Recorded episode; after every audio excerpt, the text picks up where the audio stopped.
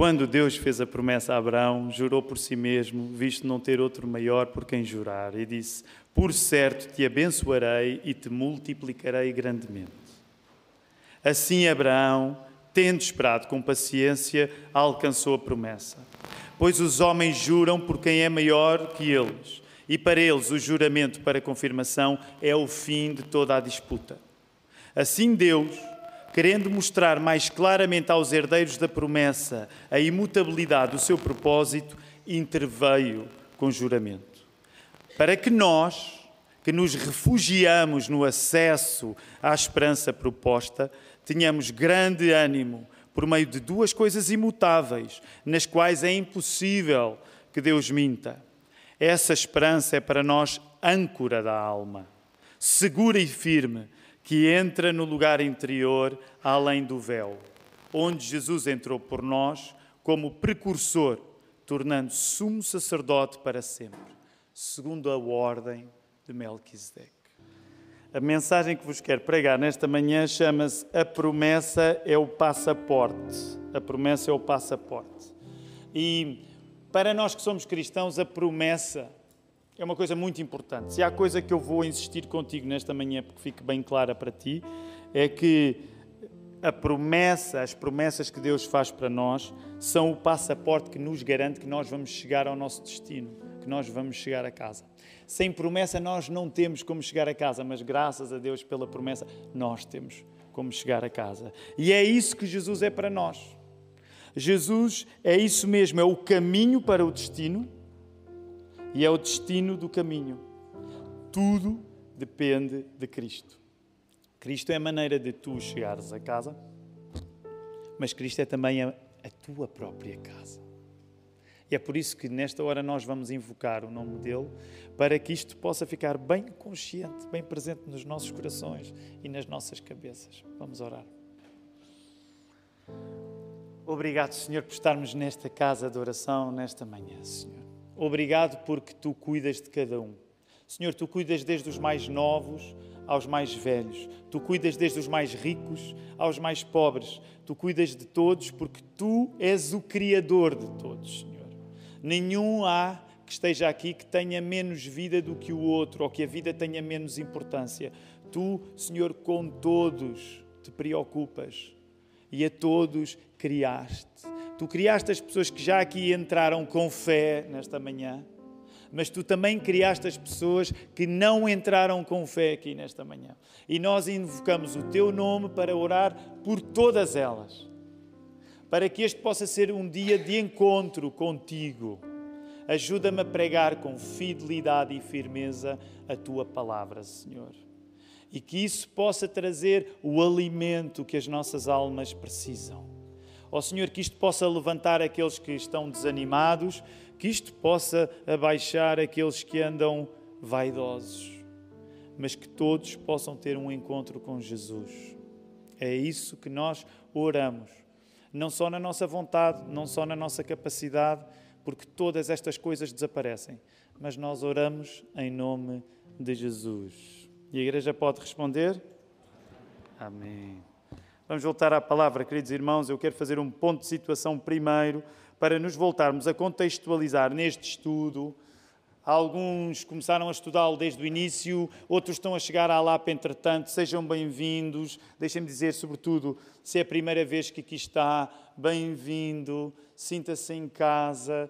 Nós não temos nada para oferecer aqui senão Jesus, e Jesus é a coisa mais importante, é o que nos junta aqui nesta manhã. E por isso, rapidamente, eu quero que tu te contextualizes com a carta aos Hebreus. Se tu reparares e folheia agora, aliás, vocês viram o que é que me aconteceu ainda há bocado, depois eu fui verificar e de facto a, a, a tradução estava bem, mas viram, eu estava a ler aqui nestas coisas e detesto isto, eu nunca, vou, nunca me vou conseguir dar bem com isto. E de facto, o, o, o verso, eu depois fui ver e eu, eu, pensei, será que eu estava a ler mal ou um erro da máquina? Mas fui ler, olha aí, o verso 14 que eu não consegui ler por alguma razão, porque a tradução diz assim: certamente abençoando te abençoarei e multiplicando te multiplicarei. Mas na altura pareceu-me um erro. Por isso não há nada como a página impressa, de facto, apesar do erro era meu. Mas vamos aí à página impressa, ok? Página impressa diga o que disserem.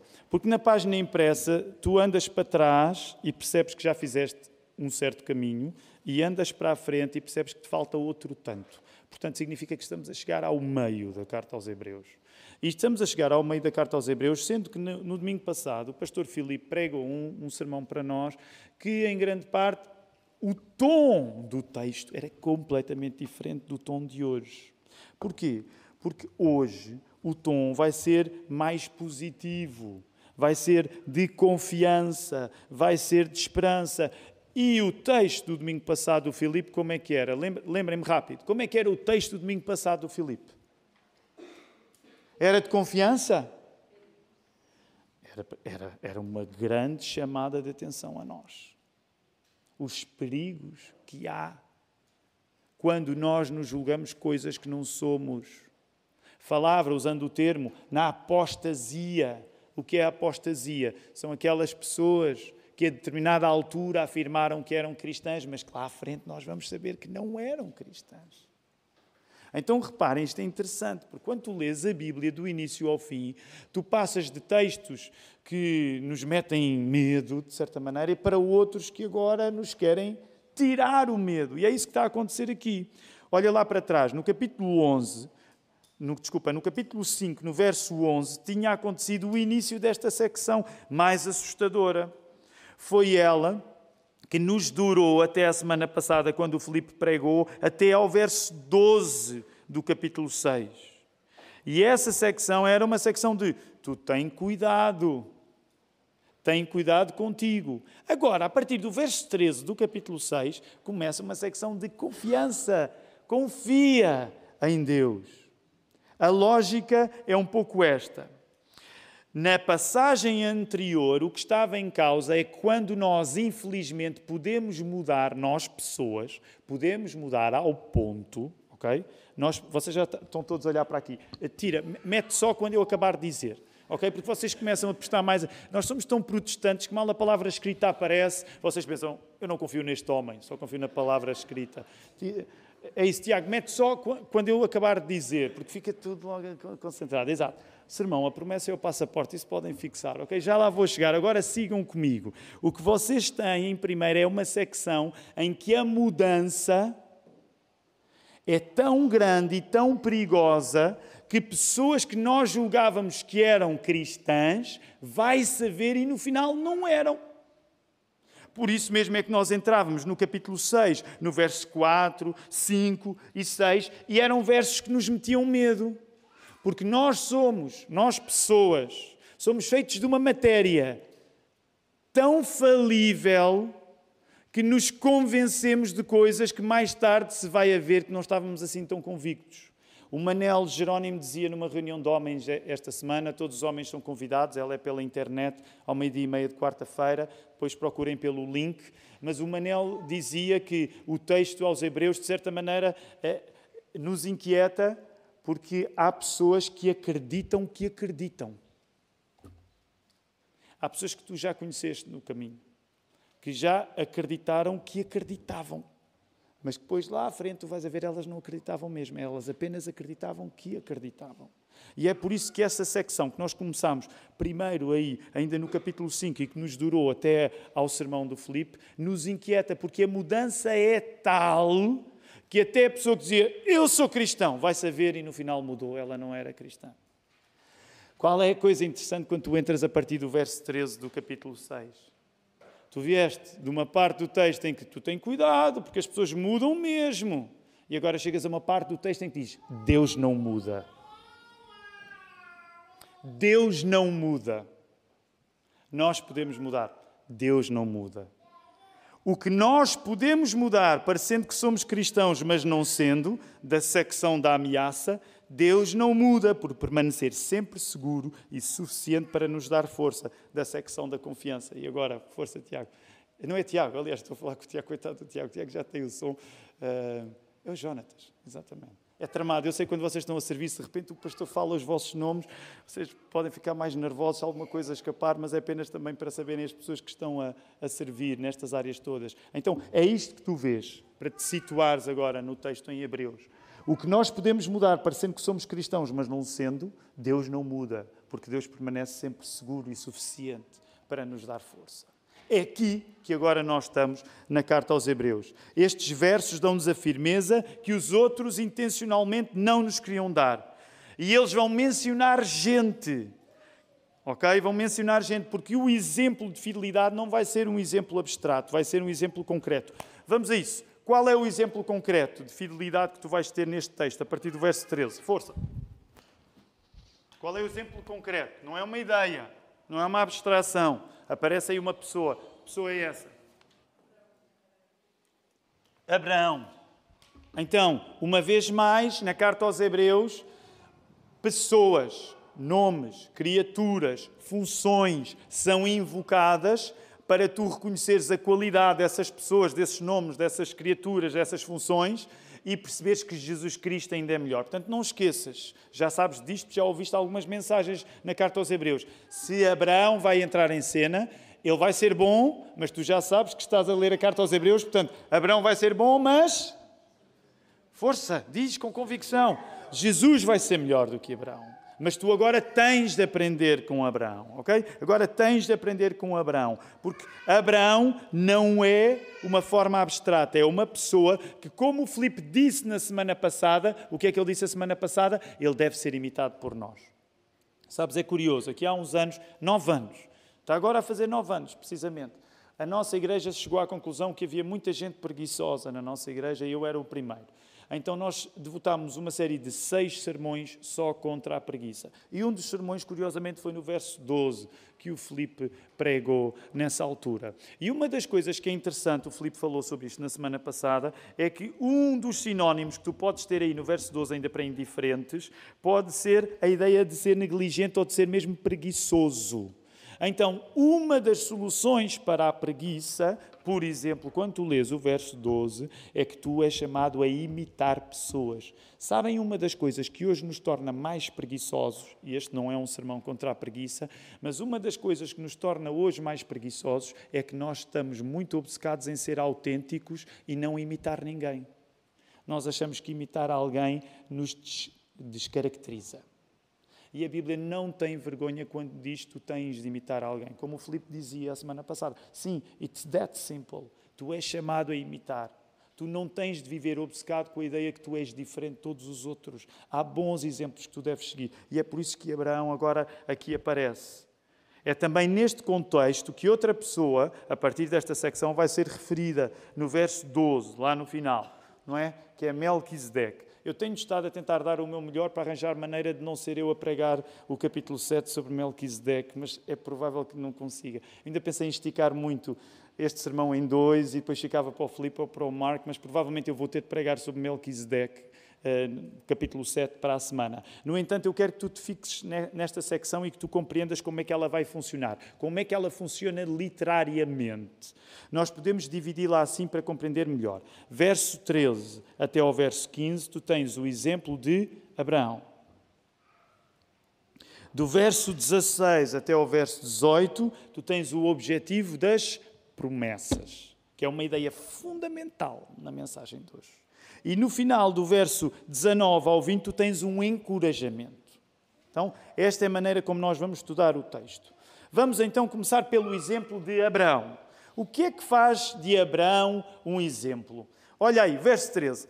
Quando Deus fez a promessa a Abraão, podes parar aí, já foi respondido como é que de Abraão sai um exemplo. Sabes porque é que Abraão é um exemplo? Por uma coisa tão simples como o início do verso 13 te diz: Abraão recebeu de Deus uma promessa. O que é que faz de Abraão um exemplo para ti em outubro de 2022? O facto de Abraão ter recebido uma promessa. Na Bíblia, receber promessas de Deus é o início de qualquer amizade séria com Deus. Todas as grandes histórias com Deus começam com coisas que Deus promete. Tanto assim é que nós gastamos mais de meio ano só no capítulo 3 do livro de Gênesis. E uma das coisas que vimos é que também podemos compreender nas coisas que Deus diz a Adão e Eva o quê? Uma promessa. Todas as grandes histórias com Deus começam com uma promessa que Deus faz. Quem Deus ama recebe de Deus promessas. É essa a linguagem bíblica dos pactos. Por exemplo, quando tu queres estudar mais teologia de uma forma mais sistemática, vais notar isso. Por exemplo, igrejas como a nossa, que têm uma teologia mais calvinista, para nós muitas vezes usamos a palavra pacto, aliança, promessa. Não estamos a dizer que outros evangélicos de outras sensibilidades não usam também, mas de facto nós somos muito obcecados por esta ideia da promessa, do pacto, da aliança. Porque todas as grandes histórias com Deus começam quando Deus faz uma promessa. O céu começa com uma promessa. Até termos uma noção da importância da promessa que Deus nos faz, nós não entendemos muito acerca do que é estar perto de Deus. Até tu entenderes a importância, o sagrado que uma promessa é, tu não conheces Deus assim tão bem. Abraão, neste caso, é um exemplo, não porque faz grandes coisas para Deus, mas porque Deus faz grandes coisas para Abraão através da promessa que lhe confiou. É isso que faz de Abraão um exemplo. Eu quero sempre insistir contigo nesta ideia. Tu deves ler a Bíblia sozinho também. É verdade que nós, nos últimos tempos, temos assinalado até mais a importância da leitura comunitária, porque às vezes receamos que no meio evangélico a leitura se torne tão solitária e individual que ela acaba por ser menos guiada por Cristo, por ser menos feita no contexto da igreja. É verdade. Mas tendo dito isto, deixa-me dizer, tu precisas de conhecer a tua Bíblia. Porque uma das coisas interessantes é que quando tu conheces a tua Bíblia e lês Hebreus 6,13 e aparece assim aqui de uma maneira tão bonita, Deus fez a promessa a Abraão, jurou por si mesmo, visto não ter outro maior por quem jurar, e disse: Por certo te abençoarei, te multiplicarei grandemente. E assim Abraão, tendo esperado com paciência, alcançou a promessa. E tudo parece bonito e fácil na vida de Abraão. Mas tu já leste a Bíblia, se tu tiveres o hábito de ler a Bíblia diariamente, tu vais te lembrar que quando lês a história de Abraão no livro do Gênesis, ela não é uma história particularmente brilhante para Abraão. E começas-te até a lembrar de alguns dos erros que Abraão cometeu. Alguns bastante grosseiros. E percebes que o facto de Abraão ser um exemplo não está, de facto, porque ele só tomava decisões sensatas. Porque ele era um homem, um homem que nunca cometia erros. É quando tu percebes melhor o que Hebreus 6,13 está aqui a dizer de facto. Não, espera aí. Abraão é um exemplo, não foi porque ele não cometeu erros, ele cometeu cada erro. Vai lá e conhece a tua Bíblia. Mas Abraão é um exemplo porque ele recebeu de Deus a promessa e ele não largou a promessa. A santidade para nós não é medida fundamentalmente nas boas ações que nós praticamos, porque tu, quando és crente, tu vais cometer umas quantas más ações. Mas a santidade para nós é nós sabermos que alguém que pode cometer até grandes erros não largou a promessa que Deus lhe fez. É isso que está em causa aqui. A promessa é, neste sentido, uma causa. Portanto, esta é uma das coisas que tu deves sair daqui de manhã com esta convicção. A promessa, para mim, é, é, é um valor fundamental na minha vida. Ela é uma causa minha. A promessa, a palavra, tu recebes uma palavra de Deus. Todo o mundo foi criado pela palavra, todo o universo foi criado pela palavra. Jesus fez-se palavra. Desculpa, Jesus fez-se pessoa sendo a palavra. Percebem? Por isso é que a promessa para nós é sagrada. Que obsessão é essa com a promessa? Porque a promessa é a presença da palavra de Deus contra tudo e contra todos. Então, nesse sentido, é uma grande causa na nossa vida. Mas a promessa não deve ser só uma causa na tua vida, porque a promessa gera consequências. A promessa gera consequências. Não é possível tu seres um portador da promessa sem abençoares os outros. Por isso mesmo, a bênção que Abraão recebe de Deus na promessa materializa-se em multiplicação física. Vai aí ver, ver o verso 14. Verso 14, olha aí. O que é que Deus disse a Abraão? Por certo te abençoarei e te multiplicarei grandemente. O crescimento do povo de Israel é o princípio em ação da promessa de Deus sempre abençoar mais do que apenas a pessoa que a recebeu. Vou voltar a repetir, a frase é longa e a ideia também é exigente, mas vou voltar a repetir. O crescimento do povo de Israel é o princípio em ação da promessa de Deus sempre abençoar mais do que a pessoa que a recebeu. Uma pessoa que começa a ler a Bíblia e que não cresceu a ler a Bíblia, de facto pode estranhar. E há tanto tempo a falar na história de um povo em particular. Que é que eu não preciso do Velho Testamento para saber a história de Israel. Não preciso disso. Eu vou só para o Novo Testamento, vou, vou já para a parte final. Ouve, escuta isto. Tu só podes entender bem o Novo Testamento se leres o Velho Testamento. As duas coisas vêm juntas. Porque é que há um espaço de um crescimento de um povo que tu segues quando lês a palavra sagrada de Deus? Porque é impossível Deus abençoar uma pessoa sem que essa pessoa abençoe outros. Quando tu chegas, começas a ler a Bíblia e avanças em, em, em Gênesis, aliás, é, é um apelo novamente: lê a tua Bíblia, decide ler a Bíblia do início ao fim se ainda não o fizeste. Tu precisas de ler a tua Bíblia. Então, tu começas assim cheio de energia, não é? Porque começas em Gênesis, as histórias são interessantes e por aí fora. Chegas a Êxodo, como é que é? Para quem já leu a Bíblia. Agora é só para quem já leu a Bíblia. Portanto, quem os outros em vergonha, saco de cinza, fiquem caladinhos, não é? Mas para quem já leu a Bíblia, em Êxodo, como é que é? O andamento em Êxodo, como é que é? Digam-me lá, quem já leu a Bíblia? Os crentes, quem é que já leu a Bíblia? Como é que é em Êxodo o andamento?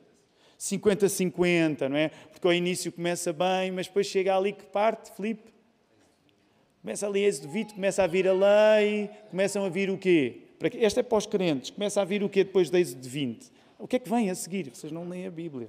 O que é que vem a seguir a Êxodo 20? Quando começa, começa a ver o quê? Ah, digam lá, professores da escola dominical, ajudem. O que é que começa a vir? Começa a vir, por exemplo, o tabernáculo, as cortinas, as bacias. Pois como é que é? Gênesis, Êxodo, números. Como é que é quando chegas a números?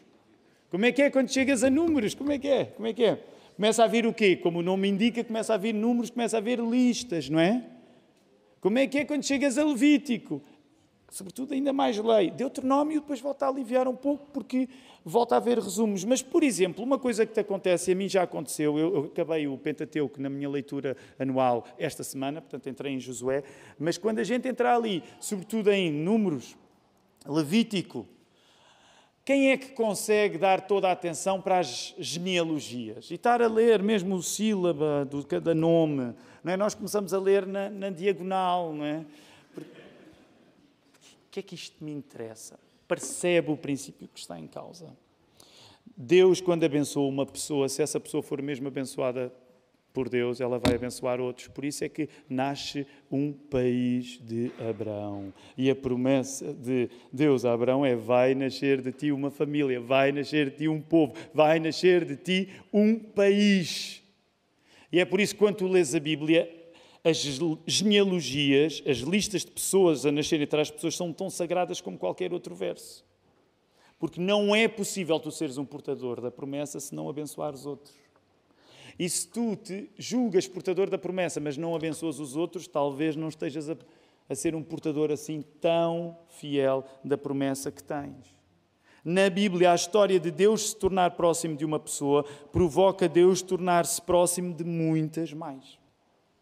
Quando Deus se aproxima de uma pessoa na Bíblia, outras pessoas vão ser alcançadas. É por isso que, por exemplo, domingo após domingo, geralmente na última oração, uma coisa que eu costumo invocar pelo rebanho que nós somos é: Senhor, isto é tudo muito bom estarmos aqui ao domingo, todos juntos, todos contentes, partilhando a mesma fé. Agora faz de nós agentes de esperança.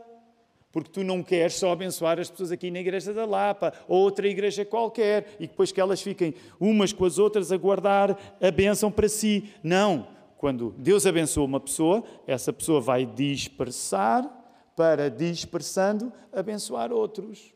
Por isso é que nós temos sempre esta tarefa sobre os nossos ombros, quando saímos daqui ao domingo, que é, Senhor, ajuda-me que durante a semana eu leve isto, sobretudo para as pessoas que não têm esperança em Ti ainda É o princípio da multiplicação.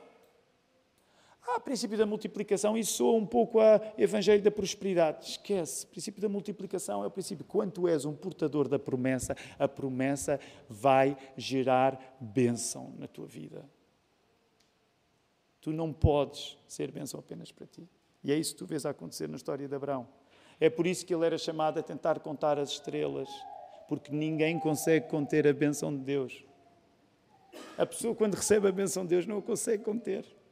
A bênção tem de ir além. A bênção vai além de nós. O que é que tu deves, por exemplo, orar esta noite, quando antes estiveres a deitar? Ó oh, Senhor, faz de mim uma bênção para os outros. Que eu seja incapaz de guardar em mim a bênção. Tu de certeza que já te cruzaste com pessoas, ou se calhar tu, como eu, és tentado a ser esta pessoa. Há pessoas que vão à igreja e que sabem guardar muito bem a bênção para elas. Nunca, nunca conheceste ninguém assim? Ela foi à igreja e a bênção ficou só para ela. E o resto da semana ela faz questão de guardar a bênção para si. Resultado, ela não abençoa ninguém durante a semana, porque está a guardar a bênção para si. É suposto que tu distribuas a bênção. Ok, vamos rapidamente. Há condições. Há condições uh, da fé. Temos de avançar, temos de avançar. Algumas exigências do processo de receber promessas de Deus. Olha aí o verso 15. Assim, Abraão, tendo esperado com paciência, alcançou a promessa. O que é que o texto te diz que o portador da promessa precisa? O portador da promessa precisa de paciência. Vamos repetir? O portador da promessa precisa de. Vou insistir. O portador da promessa precisa de. Alguns de vocês andam com umas t-shirts a dizer paciência e um túmulo. Não é? Eu não sei onde é que vocês foram buscar isso, mas muitos de nós temos problemas sérios com a paciência. Porquê é que nós temos tantos problemas com a paciência? A verdade, já vamos porque é que temos problemas com a paciência, mas quero começar por aqui. Não é possível a coisa feliz que alcançar a promessa é sem a coisa exigente que é ter paciência. Portanto, o portador da promessa precisa de ser uma pessoa paciente. Essa paciência também confirma uma coisa. Porque é que a paciência faz parte do processo de ser portador da promessa? Porque a paciência é o que confirma é o que confirma que quando nós vivemos a nossa vida, em toda a vontade que nós temos de controlar as circunstâncias, nós confiamos num controle que está acima do nosso. A pessoa paciente é a pessoa que sabe que ela não controla. A pessoa impaciente, isto não é surpresa para ninguém que luta com a paciência, a pessoa impaciente é a pessoa que sabe que tem problemas em não controlar. E é por isso que nós somos impacientes. É por isso que nós nos usamos de poderes, que muitas vezes queremos que sejam o nosso poder ou o poder dos outros, para tentar controlar as circunstâncias. Deixa-me ainda voltar a assinalar-te uma coisa na vida de Abraão, porque tem uma certa graça. Abraão está aqui a ser dado como um exemplo de paciência, mas a Bíblia não esconde que ele foi impaciente muitas vezes. E houve circunstâncias em que ele fez a coisa errada, precisamente porque ele não confiou em Deus e tentou controlar as circunstâncias. Vai ler a história de Abraão. Ele muitas vezes reverteu ao seu próprio controle para tentar avançar. A pessoa impaciente é a pessoa que reverte ao seu próprio controle para tentar ultrapassar as circunstâncias. Daí que é interessante esta ideia, que pode não ser logo evidente, mas que aparece o verso 15 até ao verso 16. Porque, por um lado, estamos a falar na paciência como uma qualificação de ser um portador da promessa, e no verso 16 estamos a falar de juramentos, na importância do nome que nós usamos. O que é que está aqui em causa? Essa paciência também confirma que o que está em causa tendo nós de esperar por algo que vai além do nosso controlo, é um poder superior que se exprime num nome maior do que o nosso. Vindos daí, reconhecemos que as nossas palavras são tão mais sérias quando assinadas sobre a palavra do próprio Deus. E qualquer juramento para resultar tem de respeitar a autoridade última dele. É isso que tu encontras no teu verso 16. Pois os homens juram por quem é maior que eles, e para eles o juramento para confirmação é o fim de toda a disputa. Portanto, a confiança que tu tens nas coisas, o descanso que tu colocas em alguma coisa, é o poder ao qual tu te submetes. Por isso é que quando estamos a falar em paciência, a ideia prossegue agora para falar na confiança que nós temos acerca do poder maior do que nós. E esse poder maior do que nós é expresso através dos nomes que nós invocamos quando precisamos de fazer juramentos. Como nós não podemos separar, há duas coisas que não podem ser separadas na Bíblia: Deus da sua. O que é que não podes separar nunca? Tu não podes separar Deus da sua palavra. Como é que o primeiro pecado que nós praticamos enquanto homens começou? O que é que Satanás fez? Ele serpenteou-se lá no meio para criar uma fissura entre Deus e a sua palavra hum, talvez aquilo que Deus tenha para vocês não, não corresponda à verdade. Tu não podes separar Deus da sua palavra. E é por isso que quando tu continuas a ler este texto, tu vês no verso 17 a dizer assim: Assim Deus, querendo mostrar mais claramente aos herdeiros da promessa a imutabilidade do seu próprio momento, do seu, próprio, do seu propósito, interveio com juramento para que nós, que nos refugiamos no acesso à esperança proposta, tenhamos grande ânimo por meio de duas coisas imutáveis nas quais é impossível que Deus minta. O que é que isto quer dizer? Estou a simplificar muito. Tu és falível e muitas vezes precisas de invocar um poder superior ao teu. Pensa, por exemplo, de modo bem simples. Quando precisas comprar uma casa, por exemplo, ou quando precisas de um crédito ou de alguma coisa, o que é que tu precisas muitas vezes? Só a tua palavra não chega, tu tens de trazer a palavra de um fiador. Porque o fiador é o garante do quê? Se tu falhares, alguém te vai valer. Certo? Este princípio bem simples. No contrato. Então, o mesmo está aqui a ser invocado nesta passagem bíblica, que é os homens precisam de invocar, invocar poderes superiores aos seus. Deus tem algum poder superior ao seu? Não tem. Ele é o seu próprio juramento.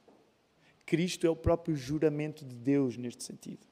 Deus é a própria garantia, porque nós não podemos separar Deus da Sua palavra.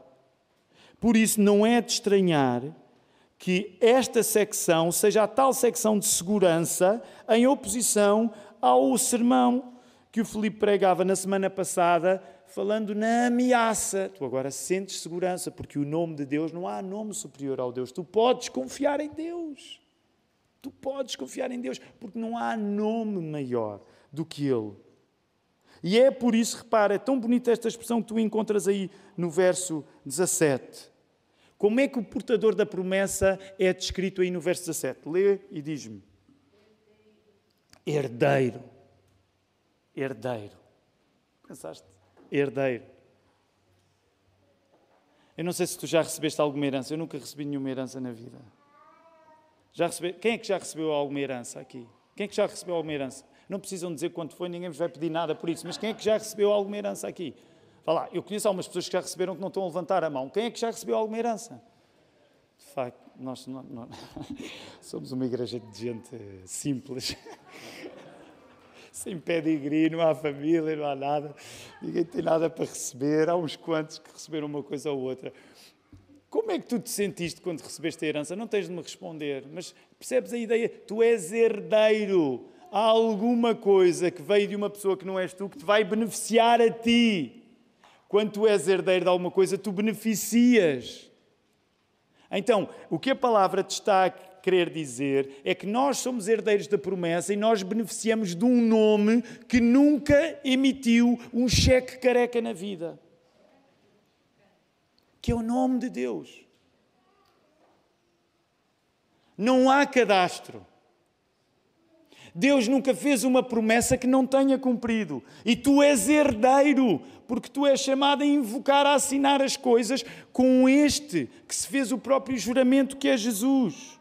Os cristãos vivem apostados na garantia do nome de Deus, que nos assina as promessas que nos faz. E Ele nunca falha com a sua promessa, porque Ele nunca falha com a sua palavra, porque tu não podes separar a palavra de Deus do próprio Deus. É isso que o texto está a dizer, que é, tem confiança. Deixa-me só explicar rapidamente porque é que uh, fiz isto no, no, no, primeiro culto, quero fazer agora também. Porque é que tantas vezes existe da nossa parte, isso, talvez seja uma maniazinha, reconheço isso, mas porque é que tantas vezes existe da nossa parte, sobretudo na oração, eu ganhei esse hábito, uh, mas sobretudo na oração que fazemos antes da pregação, muitas vezes vocês ouvem-me a, a, a, dizer assim, e eu acabei de fazer isto, que é. É em nome de Jesus que oramos e toda a igreja, e eu espero o quê da vossa parte como congregação? Eu não estou a dizer que a igreja é tão mais santa quanto mais alto grita o seu amém. Mas a maneira como nós dizemos amém é um reflexo do conhecimento que temos do nome que estamos a invocar. Tu dizeres em nome de Jesus amém não é um feitiço. E às vezes reconhecemos que em alguns contextos do mundo evangélico as pessoas andam a usar como se fosse um feitiço, um abra-cadabra. Não é nada disso. Mas deixa-me dizer-te uma coisa, porque eu gostaria que tu ganhasses amor tu ganhasses empenho de cada vez que tu podes dizer amém a uma oração que é feita em nome de Jesus, porque Jesus nunca emitiu um cheque careca na vida dele e nunca vai emitir. E quando tu estás a invocar um poder deste, este poder é sobre todo o nome e tu devias sentir-te arrepiado pelo poder de Jesus. Sabes porquê? Porque a Bíblia trata-te como herdeiro herdeiro da promessa. Este nome nunca falhou. Isso não significa que tu sabes como é que vais sair das embrulhadas que atravessas. Não sabes. Mas tu, não sabendo como vais sair, tu sabes que o nome nunca falhou e por isso o nome é a garantia o nome é a garantia, não é a inteligência com que tu te vais livrar dos problemas que tens. E eu acho que tu tens de concordar comigo quando eu, quando eu te digo isto. A maior parte das vezes tu estás a colocar o teu empenho na maneira como tentas urdir a saída dos teus problemas. Tu não tens de dar o melhor de ti a tentar raciocinar a tua saída dos teus problemas. Tu tens é de ser o portador da promessa que sabe que no nome de Jesus tu tens a libertação final dele deles, mesmo quando não sabes quando é que vais sair deles. Por isso mesmo é que Deus não disse a Abraão: Abraão, eu vou te chamar agora que tu estás instalado, agora que tens boa reputação, agora que és respeitado, vais ficar aí quietinho e em vais aprender o que é ter fé em mim. O que é que Deus disse a Abraão? Sai da tua terra e todos vocês, por exemplo, que têm uma experiência de sair do vosso país, vocês sabem, vocês podem, permitam-me dizer assim, vocês podiam ser o maior da vossa rua lá no vosso país. Quando vocês têm de mudar de país, o vosso valor desaparece. Porquê? Porque vocês vão ter de avançar independentemente do crédito que vos dão. Vocês vão ter de avançar num nome maior do que o vosso. Para os irmãos que vêm do Brasil, alguns de vocês podiam ser uns campeões no Brasil. Aí no Brasil eu era respeitado. Chegam a Portugal e Portugal é o país perfeito para vos fazer sentir malditos. Não é? Que este é um país em que toda a gente se sente maldita, de certa maneira. Mas percebem, quando vocês chegam aqui, aí eu era o Tiago lá, aqui não sou nada. Porque o teu nome, que valia muito lá, agora não te chega. Tu precisas de um nome para avançar. É por isso que todo o cristão é o quê? Todo o cristão é um peregrino. Todo um cristão é um exilado porque ele não avança com base na sua reputação, ele avança com base no poder do nome, que é sobre todo o nome. É por isso que, quando nós somos cristãos, um dos nossos privilégios não é procurarmos o reconhecimento e o respeito. Um dos nossos privilégios é nós avançarmos sempre sem sermos respeitados, sabendo que o nome de Deus que nos faz avançar, esse sim é o nome ao qual todo o joelho se terá de